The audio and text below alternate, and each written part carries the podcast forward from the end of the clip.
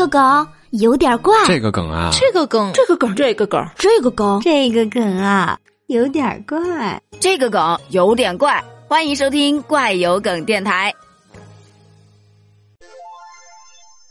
近日，在厦门市某小区的业主谢先生就表示自己要捐一百万给附近的大同小学。在学校门口的时候呢，却被保安拦住了。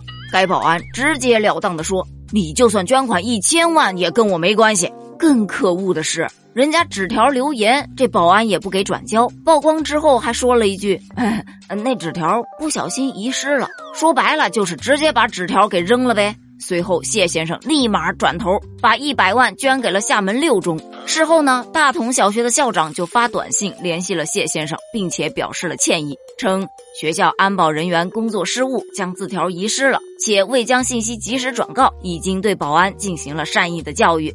谢谢您了。网友听到这儿急死了，哎呦，拦人是职责所在，但不通报就确实说不过去了吧？谢先生当时肯定是不信邪的。我今天一定要把一百万捐出去。我想到了一幅画面，校长说：“保安呐，你去把那一百万的捐款拉回来。”保安就说：“我明天就去厦门六中上班了。”厦门六中就说：“你别过来啊！” 笑死！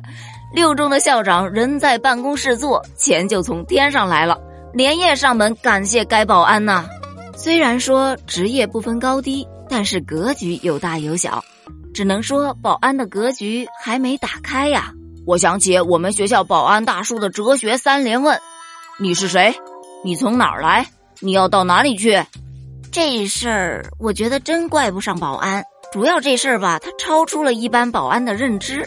对于谢先生来说，都是做好事儿，在哪里做都不影响行善之心。